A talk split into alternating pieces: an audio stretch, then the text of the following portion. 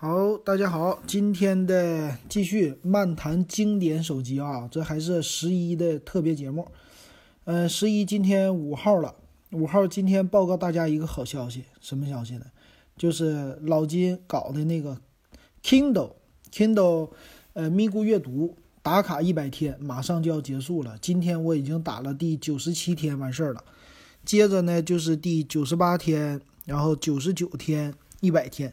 是到十月八号，也就是咱们假期结束，我的打卡结束，所以这个不出基本上是锁定了吧，不出什么意外了，呃，四百零八能返给我了，这个 Kindle 呢，我就可以全额拿到四百六十八全额返还，还是挺好的哈，第一次玩这样的东西，哎，第一次打卡，没想到还坚持下来了，成功了。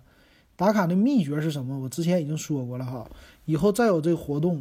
嗯，大家也可以试一试。但是老金的基于的原则是，这个产品就算是他我打卡不成功，我也愿意买。呃，这个价格我觉得售价是合理的。它比之前的那些产品什么虚高的特别高的一个售价，然后再让你打卡一百八十天，这么坚持下来的话，我觉得特别累，我就没有选。所以这个 Kindle 呢是挺好的。呃，之前有一个 QQ 阅读的那个。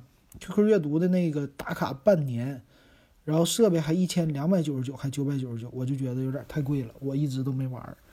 呃，没想到这还行啊，别别贪哈。行，那今天的漫谈经典呢，咱们群友问的，群友说啊，你谈谈小米手机三吧，也是个经典手机。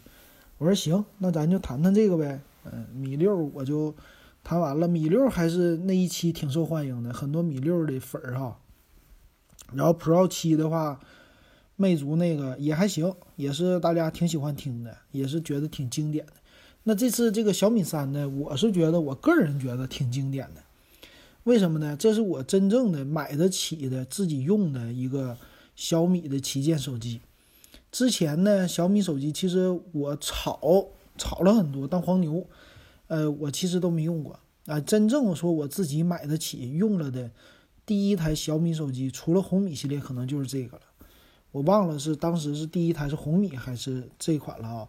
那这一款买的什么呢？老金的人设是什么？大家想一想，我的人设是性价比。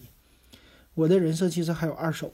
哎，其实，呃，这款小米手机三呢，我买的就是二手的，是官方翻新机。这一段又是一个历史。这个历史呢，就是小米当年学苹果学的特别到位。小米、魅族，我都给他们俩点个赞。为什么？他们俩都做官方翻新机，这个是非常难得的一件事儿。所以我支持了小米的手机三，支持了魅族的梦想三，全是官方翻新机，我就没买新的。哎，这是老金之前一直这么操作、这么玩的。呃，官方翻新机非常好，有很多的好处哈，比如说售价比正常的便宜。有没有保障呢？还有维修的保障，而且你不用担心说，我这个东西是一个出厂被别人修理过，完事儿还得不到什么保障的机器。这个出厂被修理过是好事儿。为什么这么说呢？哪有说出厂不坏的机器呢？对不对？它毕竟有大概率坏的，有这概率坏，它给你修一次了，那它还会不会再坏呢？有可能，但是正常来说，坏了再修一次，那它肯定测好了的。对吧？这单独挑出来的，那我就抱着这个逻辑，我不管你是怎么坏的，反正翻新的它有可能就比全新的好。嗯，反正主要是便宜哈。哎，其说其他的都是忽悠。嗯，那这个小米手机三呢，它也是很有特色的一款哈。它因为带的一个就是唯一的两款处理器的版本的小米手机旗舰机的，它这移动版用的是 NV 的。就是英伟达的哈，当年的那个叫 T Tegra 四，Takila 不对，Tagira Tagira，我也不知道这英文咋念。反正这个呢是当年英伟达进军就移动领域的一个旗舰级的芯片。这个芯片说能力特别之强，但是发热比较大。然后小米就定制了一个移动版。然后另外呢，高通的骁龙八百处理器啊，一直是高通系列的。用在了联通和电信版，呃，联通和电信版呢是也是四核的啊，但是它的频率比 NV 的那个高，比移动版。那我买的哪个版本呢？我买的是联通版，他们俩就是这个的差别。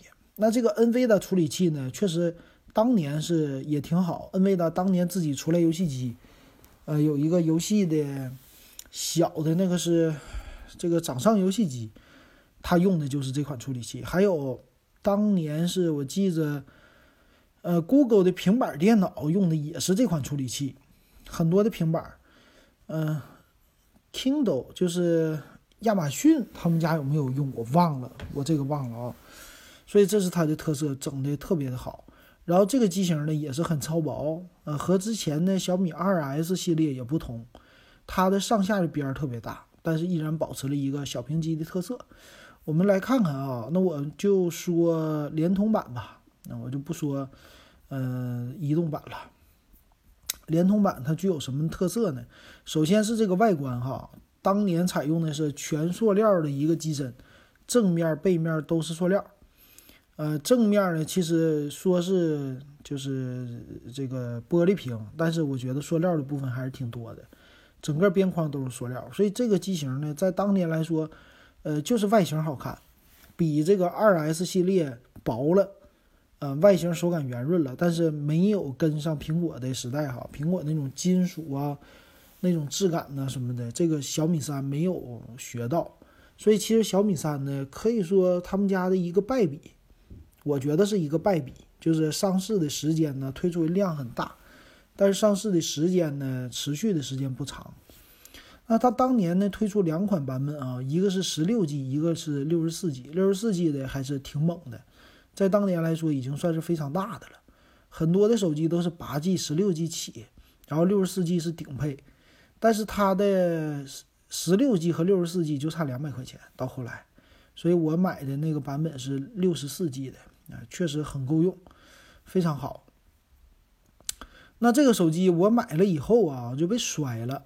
摔了的话呢，它也是，呃，当年爆出来的问题是电池鼓包。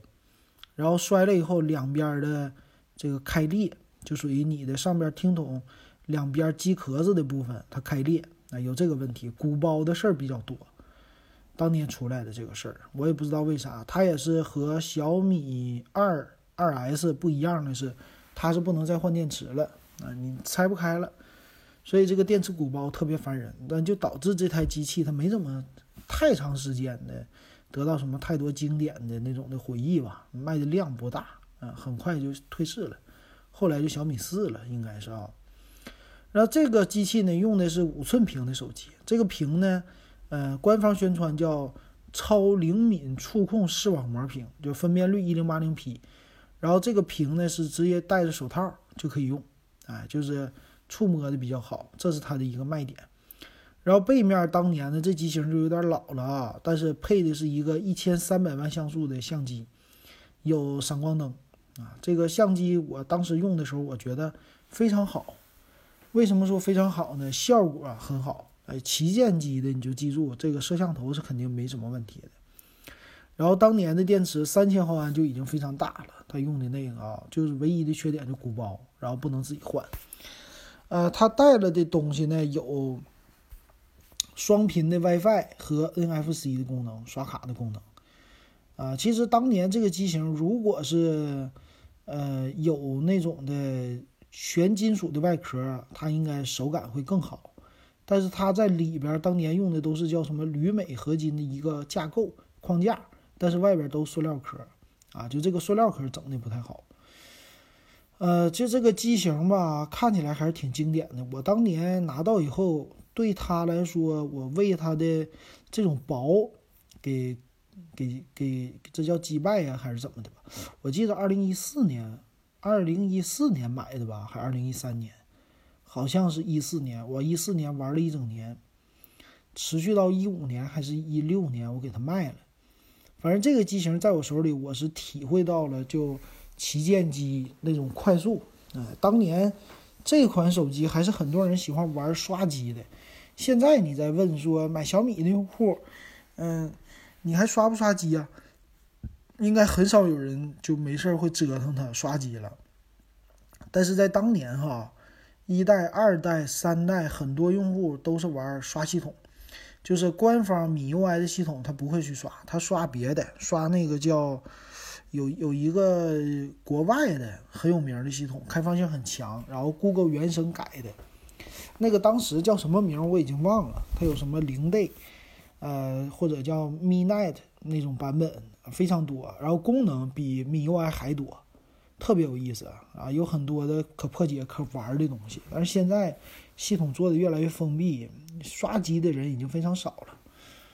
呃，那看一下当年呢它的参数吧，这个参数挺有意思的。你看看啊，其实它跟上一代的二 S 比还是经验非常多的。首先就这个薄，它达到八点一毫米，这和咱们之前点评的可不一样，七点几毫米，当年是越做越薄，所以八点一已经非常薄了。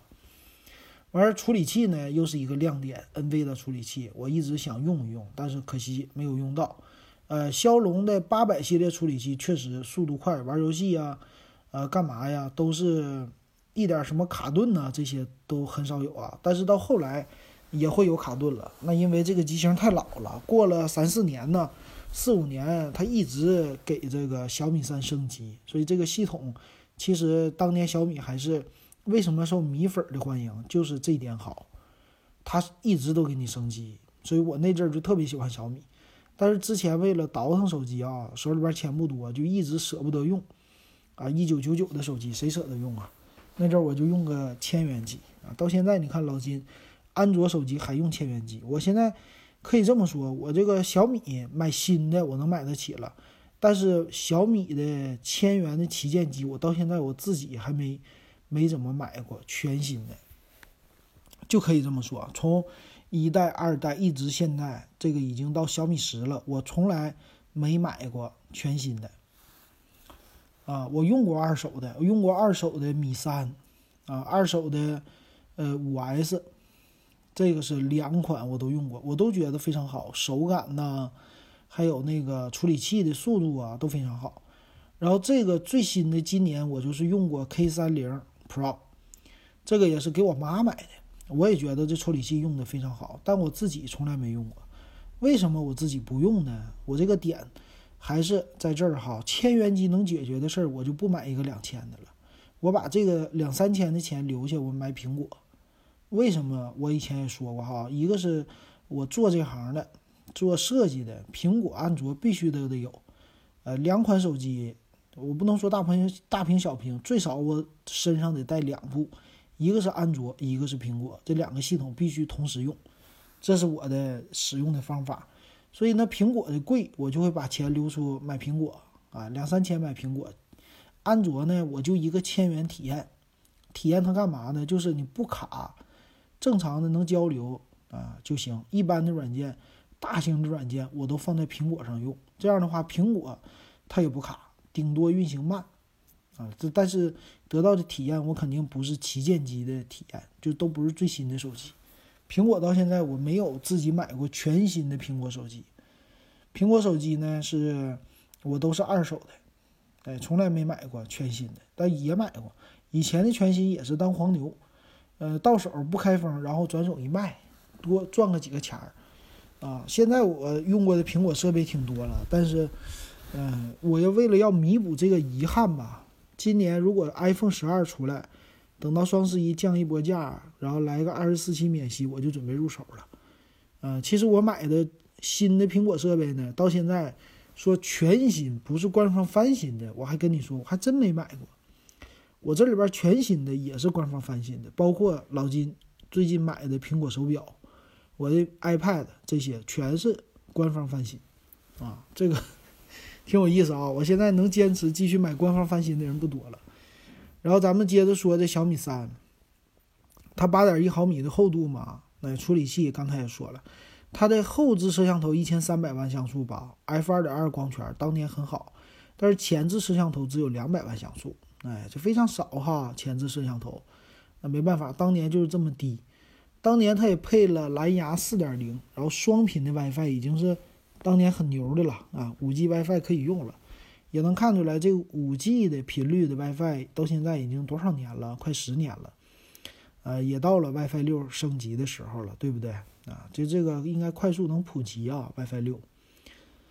呃，电池呢，它是三千零五十毫安，当年还带收音机的功能啊。那内存呢，两个 G 啊，这当年两个 G 应该不算特别大，为什么呢？小米二 S 后来推出的好像有两 G 版了，呃，小米一都是一 G 版的，五百一十二兆版本的这些，好像一 G。当年小米宣传的小米一代就是一 G 大内存，那到了三代还是两 G 内存，有点少啊，当时那个感觉是有点少。